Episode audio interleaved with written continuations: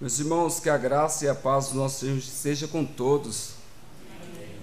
Graças a Deus, esse privilégio que o Senhor nos dá nessa noite, de nós juntos reunidos, de estar cultuando, adorando, louvando o nosso Criador. Não somente agora, desde já pela manhã, no domingo do Senhor, ouvindo pela escola dominical ministrada pelo nosso irmão Fabrício, né? E agora, nesse momento, cultuando o nosso Deus, privilégio que o Senhor nos dá. Antes de dirigir a, a mensagem, quero chamar a atenção das crianças que estão conosco nessa noite, né? Tem algumas crianças aqui, Esther, Milena, Rebequinha, Murilinho, que mais? Pedrinho já está correndo fora. Vocês vão fazer um desenho, pegar uma folha. E nesse desenho, uma parte desse desenho, vocês vão desenhar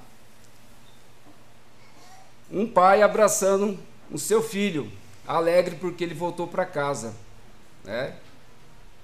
Bem alegre. O filho voltou para casa. E do outro lado do desenho, você vai desenhar o filho que está fora da casa, triste. Ele está triste por algum motivo né? E que eu na mensagem que eu vou falar com os irmãos aqui. Meus irmãos, quero que os irmãos abrem as vossas Bíblias.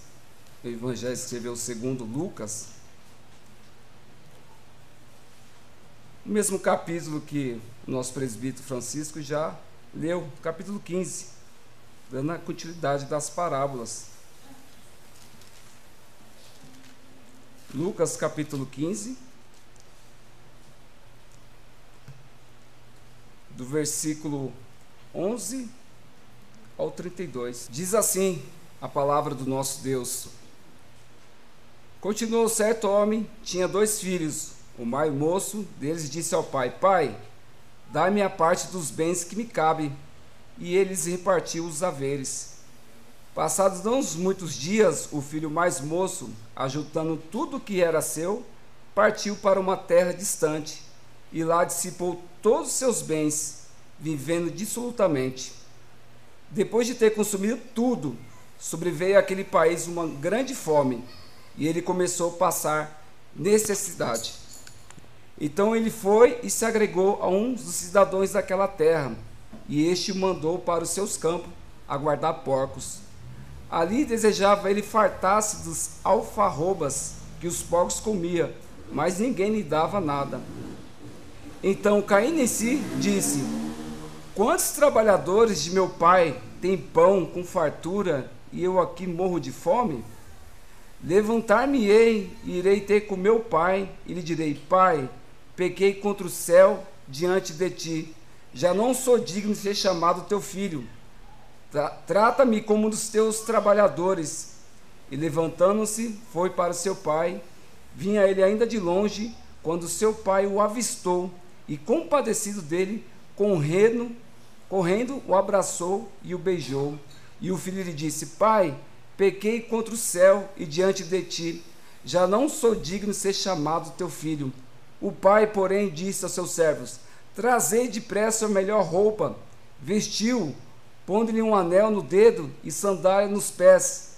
Trazei também e matai o novilho cevado, Comamos e regozijemos, porque este meu filho estava morto e reviveu, estava perdido e foi achado, e começaram a regozijar-se. Ora, o filho mais velho estivera no campo, e quando voltava, ao aproximar-se da casa, ouviu música e danças. Chamou um dos criados e perguntou-lhe: que era aquilo? E ele informou: Veio teu irmão, e o teu pai mandou matar o novilho cevado, porque o recuperou com saúde. E ele se indignou e não queria entrar saindo, porém o pai procurava conciliá-lo. Mas ele respondeu ao seu pai: Há tantos anos que sirvo e sem jamais transgredir uma ordem tua, e nunca me deste um cabrito sequer para alegrar-me com os meus amigos? Vindo, porém, este teu filho, desperdiçou os teus bens com meretrizes, tu mandou matar ele um novilho cevado? Então lhe respondeu o pai: Meu filho, Tu sempre está comigo. Tudo que é meu é teu. Entretanto, era preciso nos regozijássemos e nos alegrássemos, porque o teu irmão estava morto e reviveu, estava perdido e foi achado. Amém.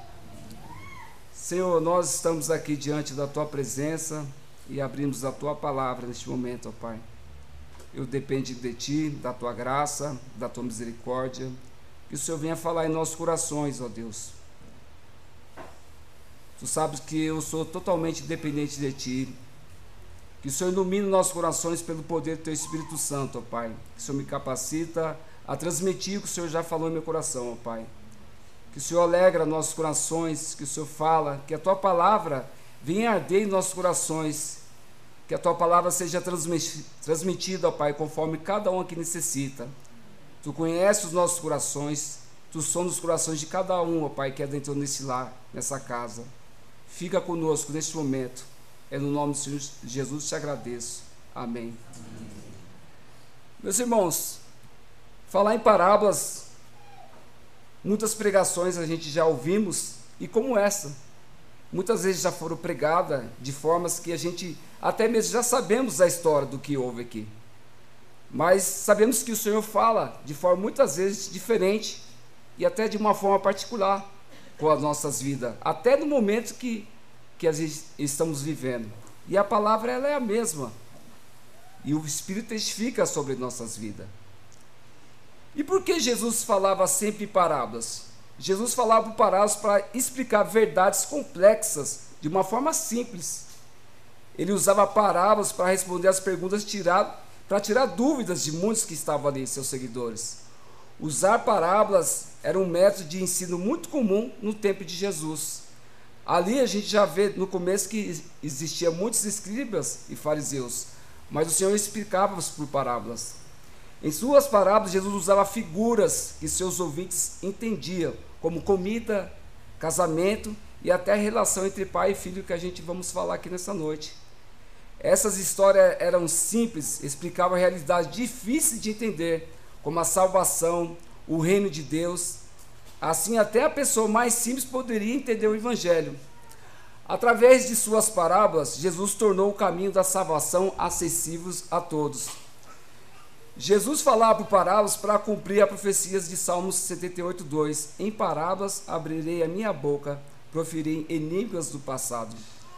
Suas parábolas revelam verdades e mistérios profundos, que está lá em Mateus 13, 34. Jesus falou todas essas coisas e a multidão por parábolas, e nada dizia sem usar alguma parábola, cumprindo assim que fora dito pelo profeta: abrirei, abrirei minha boca em parábolas proclamarei coisas ocultas desde a criação do mundo. Então nós sabemos que o Senhor Jesus usava esse método de ensino e falava em parábolas. Muitas vezes a gente vê vários tipos de parábolas aqui. Muitas das parábolas de Jesus precisava de uma explicação para entender o seu significado. Como muitas parábolas semelhantes de Jesus anunciava a palavra tanto quanto podia receber, né? E não dizia sem nem usar alguma parábola, quando porém estava só com seus discípulos, explicavam-lhe tudo. Ele fazia isso porque muitas pessoas na multidão estavam interessadas em segui-lo, mas também não apenas em segui-los, mas ver milagres e debochar de Jesus.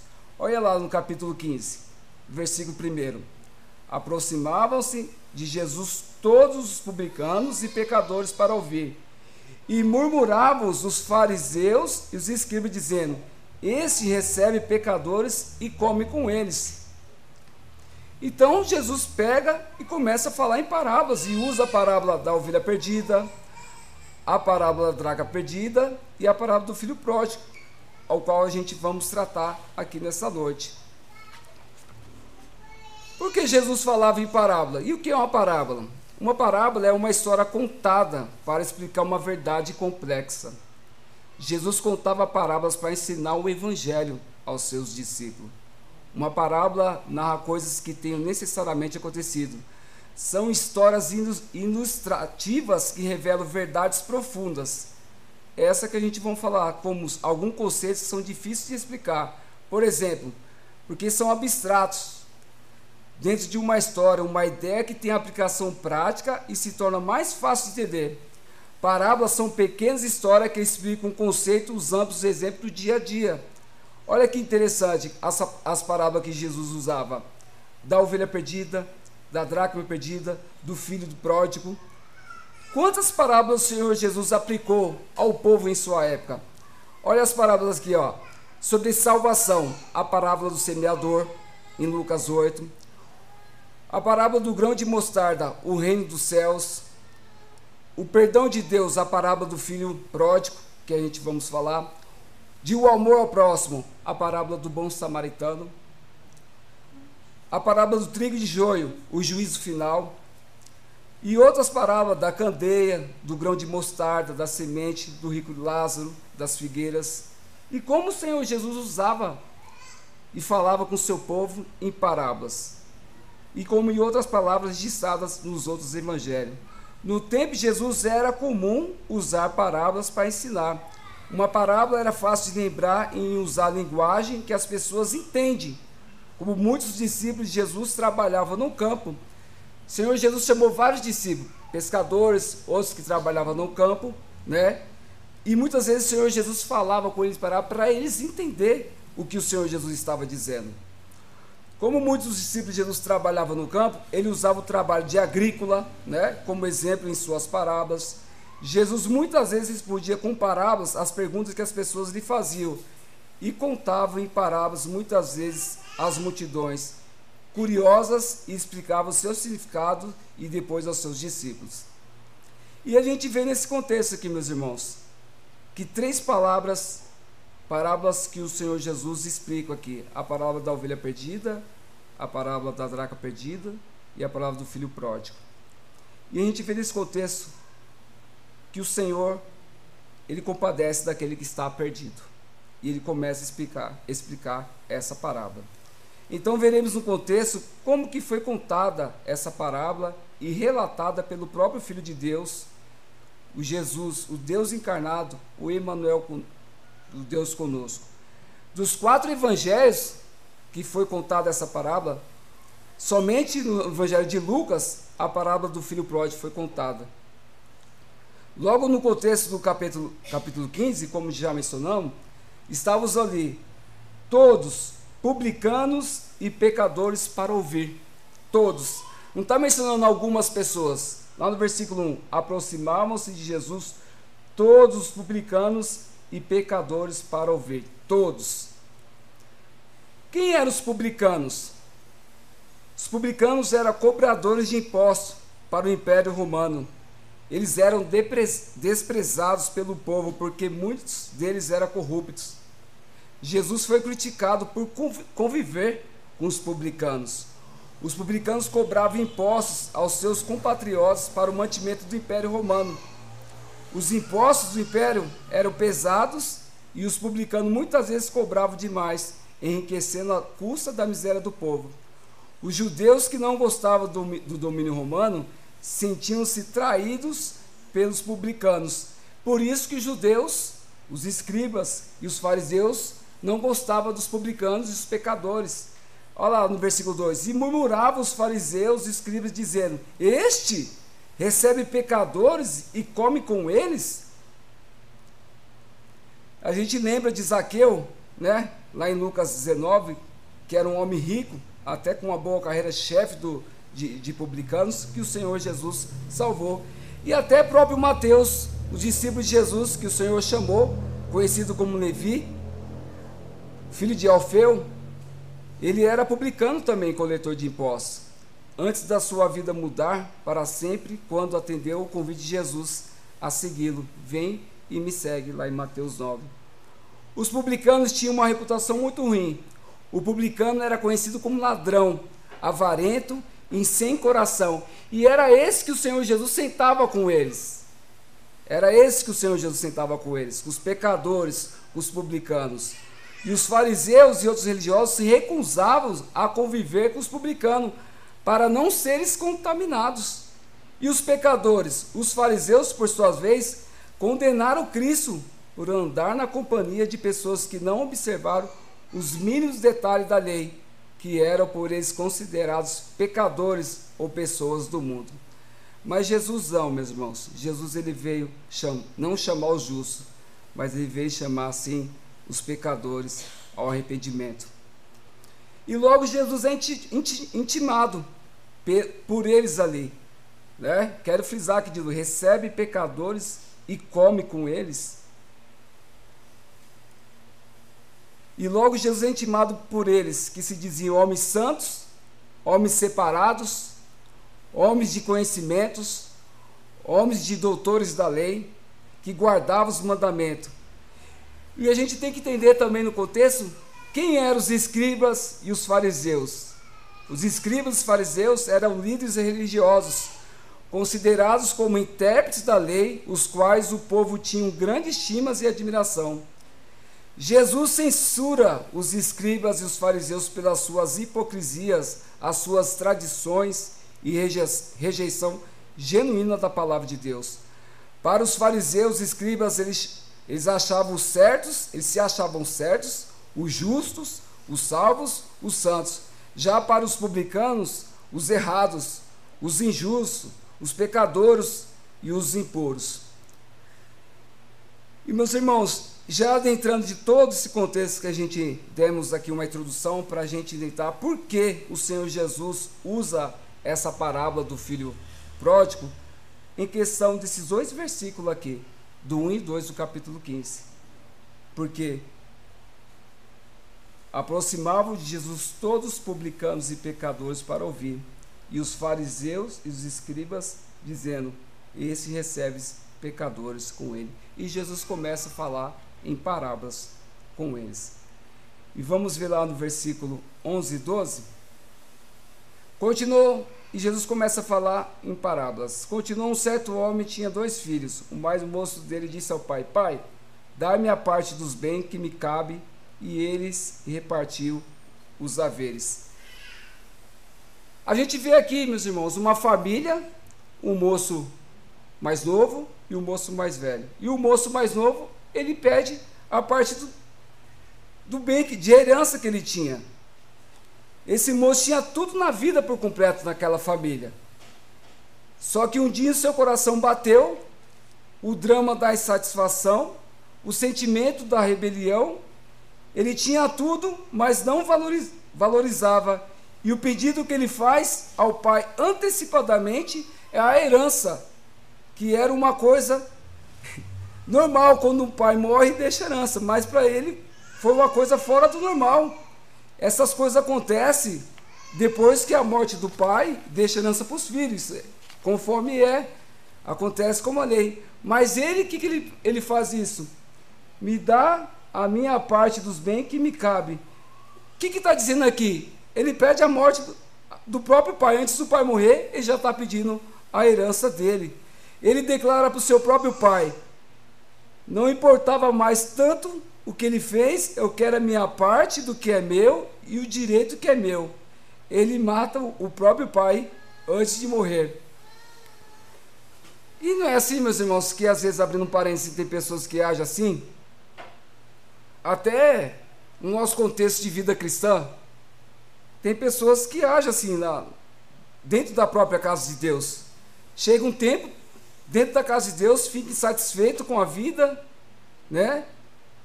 Quer abandonar tudo, quer ir embora, né? E, e, e parte porque está insatisfeito.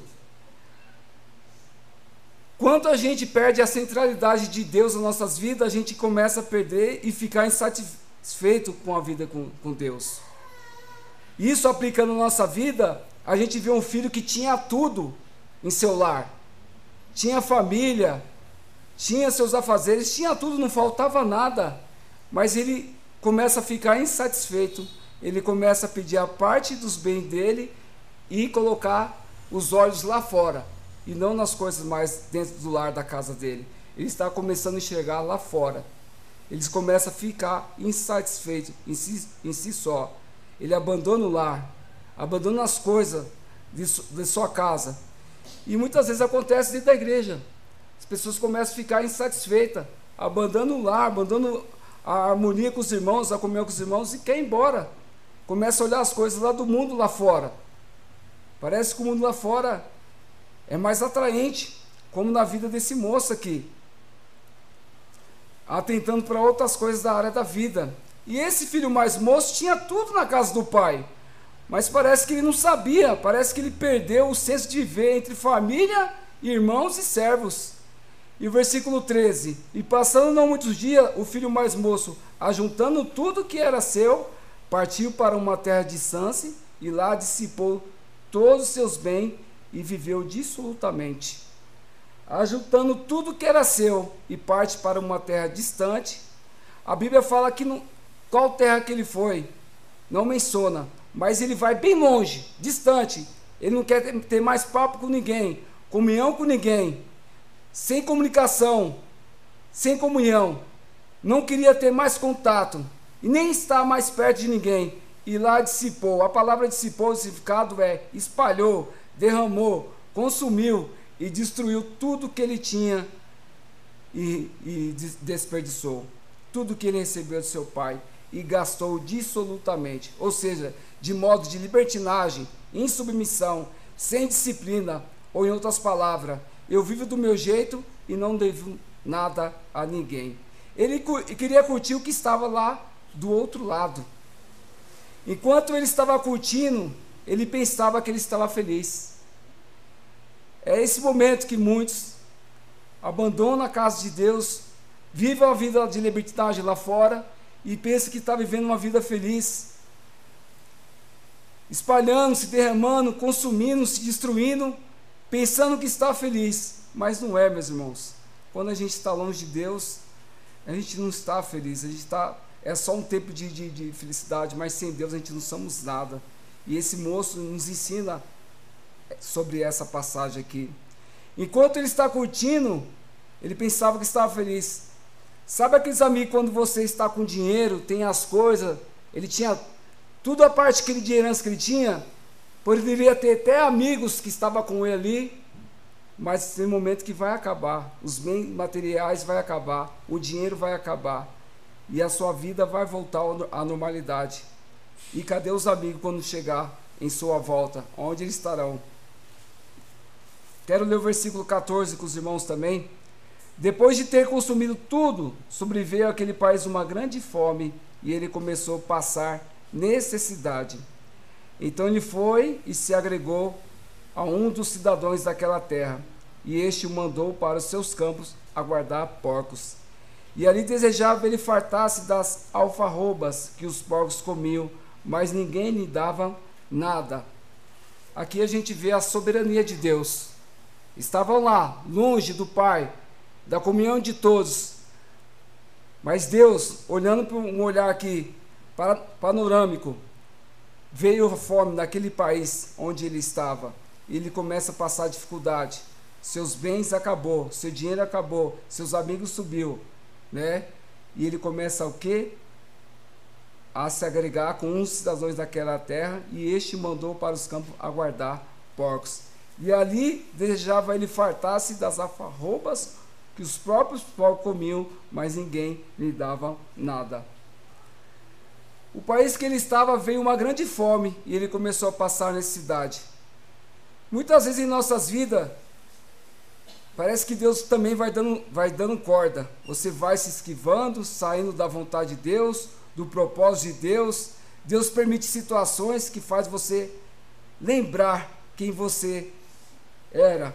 E ele foi forçado a procurar trabalho. Ele foi forçado a procurar trabalho. E ele achou aonde? A trabalhar, a cuidar de porcos.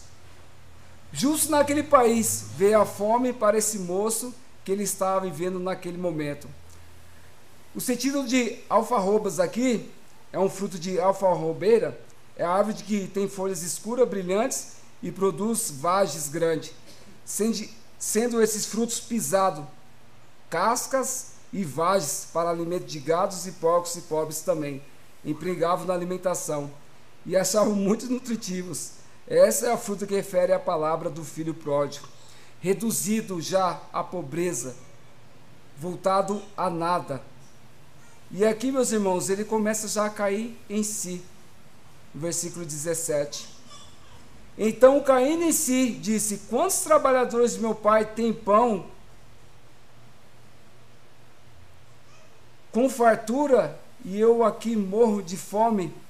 Ele começa a se lembrar das condições do pai, as condições da vida que ele tinha quando ele estava participando na mesa do pai com a sua família. Ele começa a lembrar da mesa farta. Ele começa a lembrar da atenção que ele tinha do pai com a família, a fartura, gente generosa que tinha em sua volta. Versículo 18.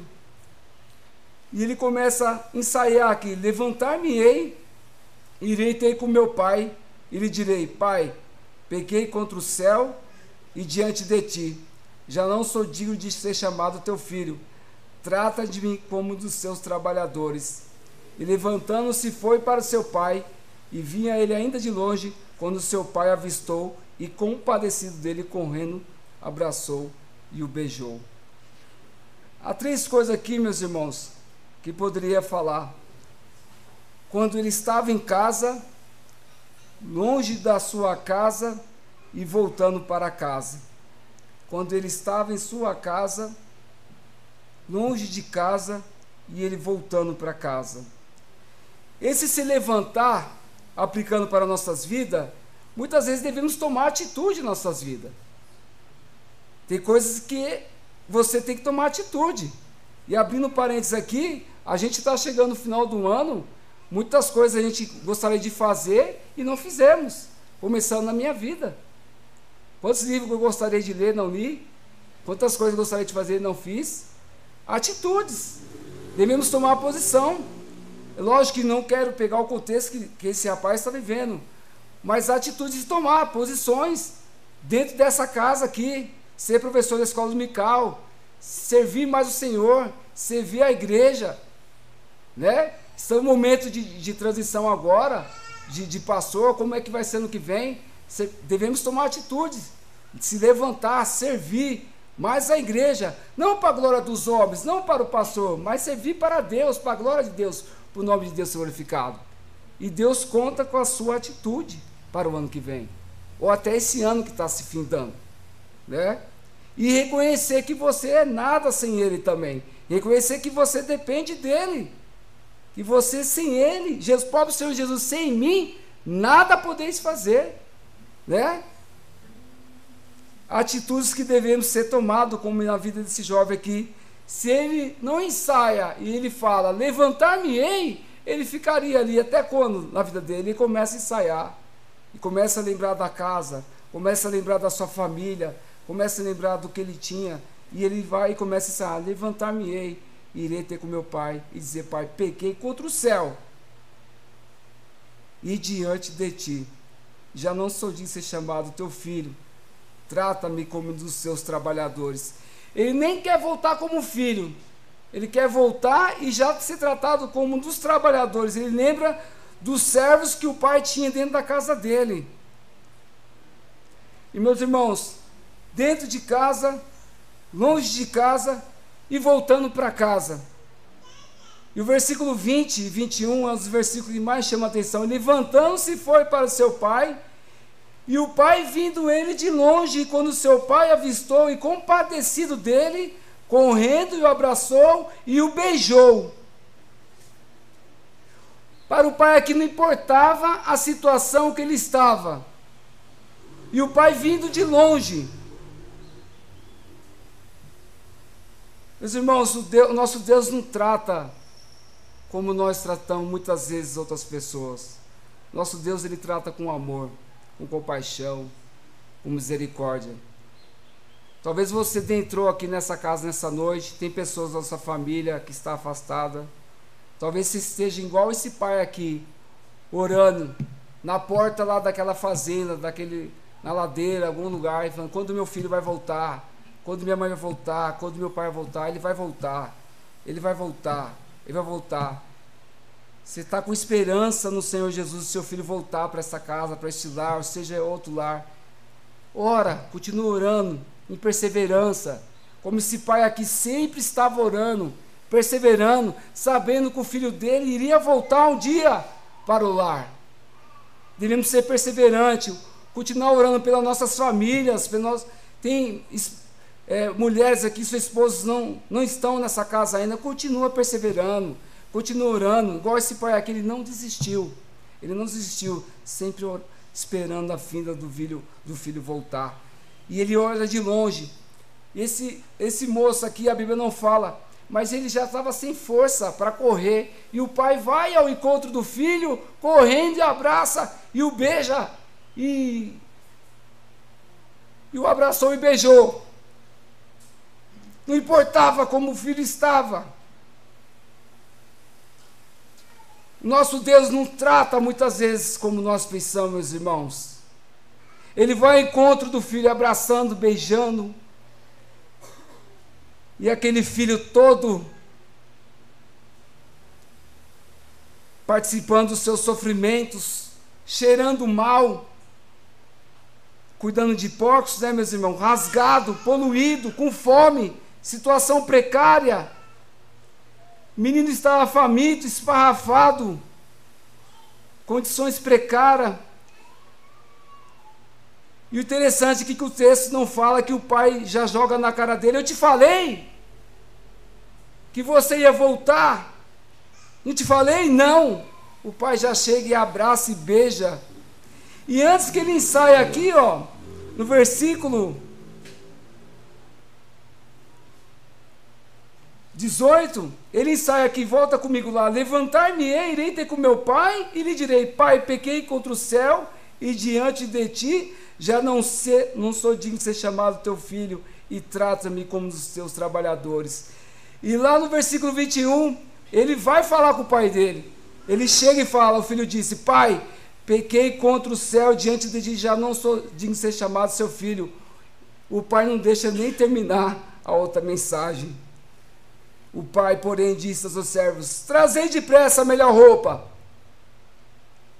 Vestiu e pondo-lhe um anel no dedo e as sandálias nos pés. Trazei também matai o novilho cevado. Comamos e regozijemos, porque esse meu filho estava morto e reviveu, estava perdido e foi achado. E começaram a regozijar. O pai abraça, beija, celebra e começa a trazer dignidade para o filho que estava perdido de volta. Meus irmãos, mantenha sempre a esperança no seu lar para ser restaurado. Por quê? Porque eu e você, meus irmãos, servimos o Deus que ouve as nossas orações, ouve o nosso clamor e se compadece do nosso sofrimento e solta os nossos corações, e Ele sempre será a nossa esperança. Por causa das nossas orações, intercessões e clamores, Deus sempre compadece das nossas miserabilidades, meus irmãos.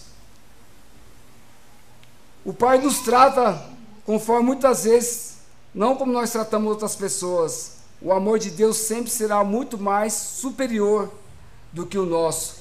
Por quê? Claro, porque nós somos pecadores. Mas isso deixa um exemplo. Olha lá na parábola da ovelha perdida, versículo 3. Eu quero que vocês voltem também. Quero voltar. Então lhe propôs Jesus essa parábola: Qual dentre vós é um homem que, possuindo cem ovelhas e perdendo uma delas, não deixa no deserto as noventa e nove e vai em busca das que se perdeu até encontrá-la? E achando, põe nos seus ombros cheio de júbilo. Em outras versões, achando põe nos seus ombros e acha gostoso, cheio de júbilo. Indo para casa, reúne seus amigos e vizinhos e deixando-os alegrai-vos comigo, porque já achei a minha ovelha perdida. Digo-vos que assim haverá maior júbilo no céu quando o pecador se arrepende do que por 99 justos que não necessita de arrependimento. Ou qual é a mulher que, tendo dez dracmas, moedas, se perdeu umas, não acende a candeia, varre a casa e a procura diligentemente até encontrá-la? E tendo achado, reúne as amigas e vizinhas, dizendo: Alegrai-vos comigo, porque achei a dracma que eu tinha perdido. E vos afirmo de igual modo que há júbilo diante dos anjos de Deus quando o pecador se arrepende. Há festa no céu, meus irmãos, quando o pecador se arrepende. Meus irmãos, é tão triste esses dias atrás, eu, o diácono Felipe, fomos visitar um irmão nosso, fomos lá visitar, chegamos lá, conversamos com ele, abraçamos, oramos juntos. E é tão triste, meus irmãos, ouvir da própria pessoa, não, não, não preciso de Deus, não preciso da igreja. E ali eu, o diácono Felipe, oramos com o irmão, falamos com ele palavras, sabe, abraçamos eles. E a gente sai chateado de, de, de, de não vir, sabe, de ver que essa ovelha não quer mais se arrepender, voltar atrás. E a gente continuamos orando, vamos continuar orando pela essa pessoa. E a gente tem que dar essa assistência, deixar as 99 que não precisa e ir atrás daquelas que estão se perdendo. O conselho dos irmãos aqui, vocês não sabem, o pastor mesmo, a gente vamos atrás, visita, a gente sempre corre atrás, meus irmãos, daquelas que estão se perdendo. E a festa nos céus, meus irmãos, quando uma ovelha se arrepende, de dentro de casa, fora de casa e voltando para casa. E agora eu quero falar do irmão mais velho, meus irmãos. Ora, versículo 25. O filho mais velho estivera no campo, e quando voltava a aproximar-se da casa, ouviu músicas e dança, chamou dos criados e perguntou o que era aquilo. E ele informou: Veio teu irmão, e teu pai mandou matar um novilho cevado, porque recuperou a saúde. E ele se indignou e não queria entrar, saindo, porém, o pai procurar conciliá-lo. Mas ele respondeu ao seu pai: Há tantos anos que te sirvo sem jamais transgredir uma ordem tua, e nunca me deste um cabrito sequer para alegar-me com os meus amigos meus irmãos, o filho mais velho está vendo toda a situação do filho mais novo voltar para casa com alegria. E voltou. Foi perdoado.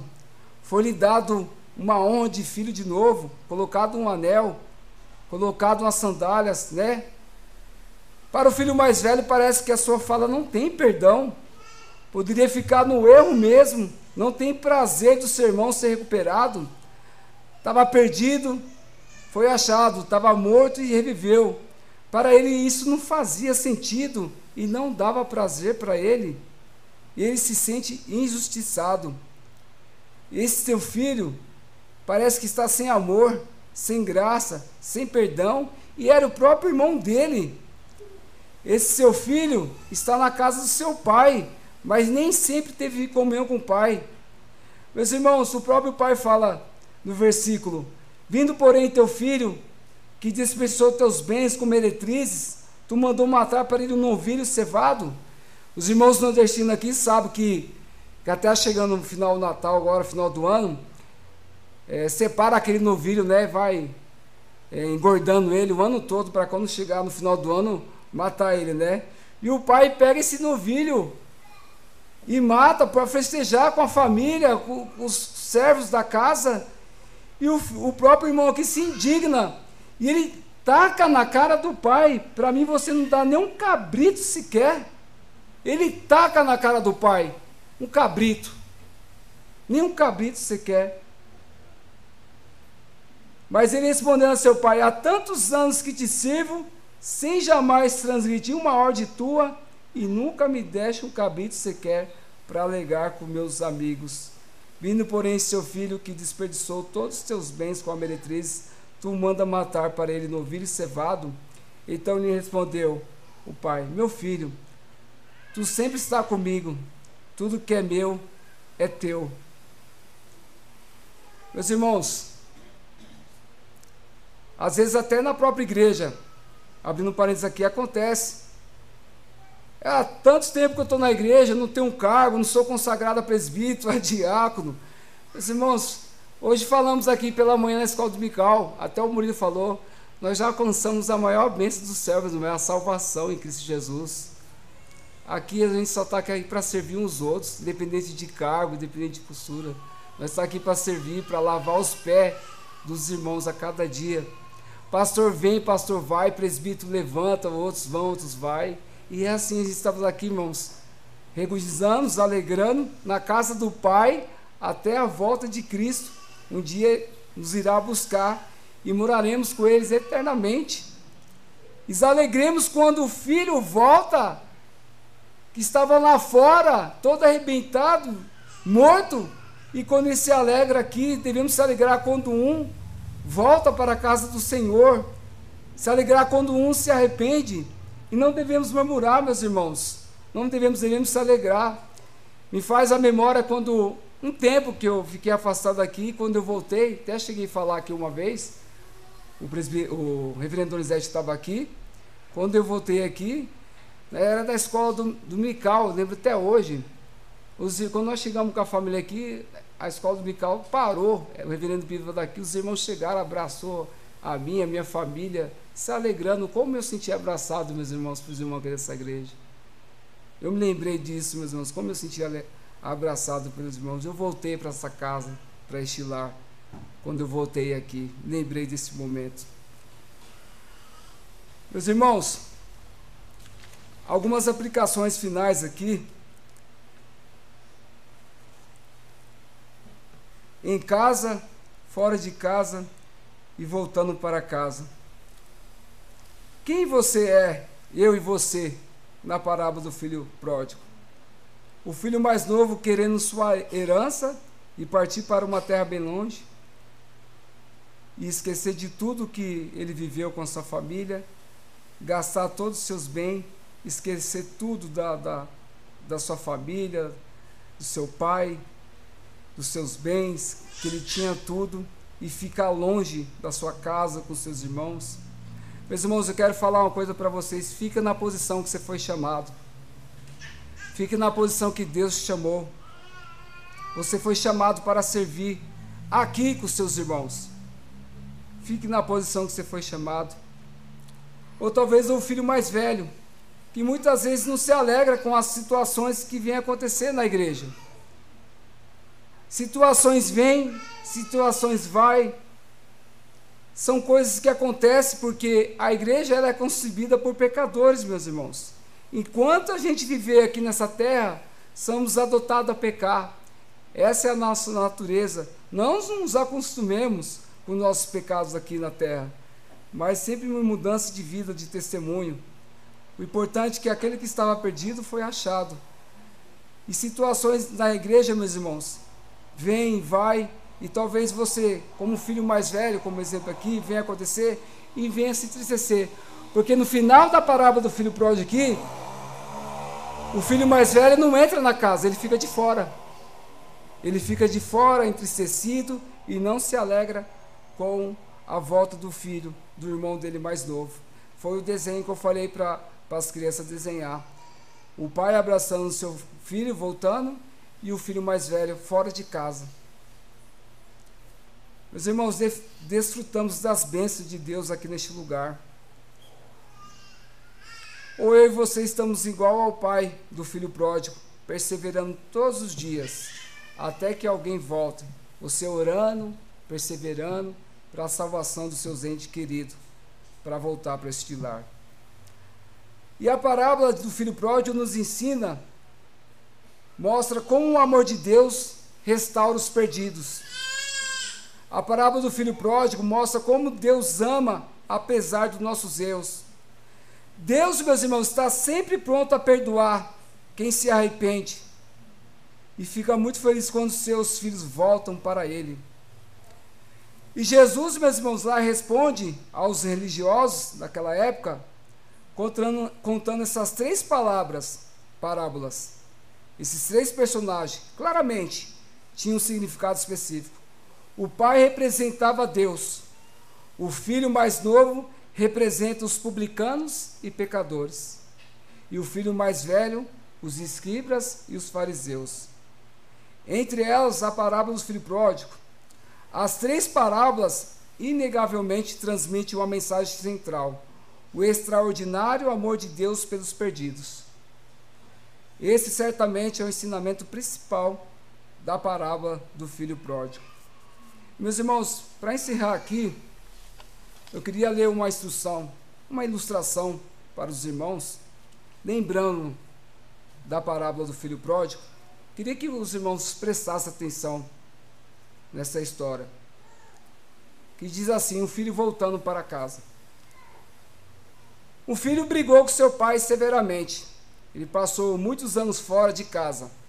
A vida foi para ele sendo uma providência muito carrancuda.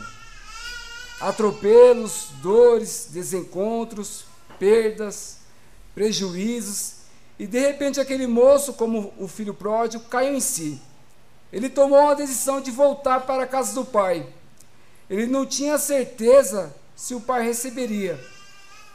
Fazia muito tempo sem ver e sem tiver a comunhão com o pai. Ele tinha machucado muito seu pai, muito o coração do seu pai. Tinha sido muito rude, rebelde, ingrato, deixou seu pai muito desgostoso. Ele não tinha a convicção que seu pai acolheria de volta. Então ele escreve uma carta para seu pai e diz assim: Papai, a minha vida desde que saí de casa tem sido uma vida de perdas, de dores, de gemidos, sofrimentos. Eu estou muito arrependido, meu pai. Eu queria muito voltar para casa. Eu sei que não mereço teu amor, teu perdão. Eu sei que o Senhor não tem nenhum compromisso ou obrigação de me receber de volta. Mas porventura o Senhor tiver disposição de me perdoar, tal dia, ele marcou uma data, eu vou passar em frente da nossa casa. E eu vou passar de trem. E o Senhor sabe que tem uma la laranjeira no nosso quintal. O, o, trem passava ali em frente à, à casa deles, né? E tinha uma laranjeira no nosso quintal. Se o Senhor me resolver perdoar, meu pai, coloque um lenço branco em cima dessa laranjeira. E ao passar de frente e eu ver esse lenço branco, eu saberei que o Senhor me quer de volta e me perdoa. Então pararei na próxima estação e voltarei para casa. E quando ele pega esse trem, o coração dele começa a palpitar forte. Será que meu pai vai me perdoar? Será que meu pai vai me receber? Será que meu pai vai ter um lenço branco naquela laranjeira? E para surpresa dele, quando ele está passando dentro do trem, na frente, não somente tinha um lenço branco, tinha todo um lençol grande cobrindo a laranjeira.